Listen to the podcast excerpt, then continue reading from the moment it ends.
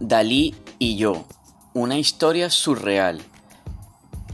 El marchante belga Stan Larissens ganó millones en el mundo del arte contemporáneo, aunque solo vendió un nombre, Salvador Dalí.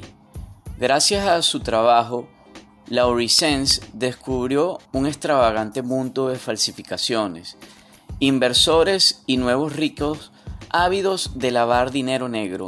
Al final, sus obligaciones profesionales lo llevaron a acabar como vecino del pintor de figures y a huir de la Interpol.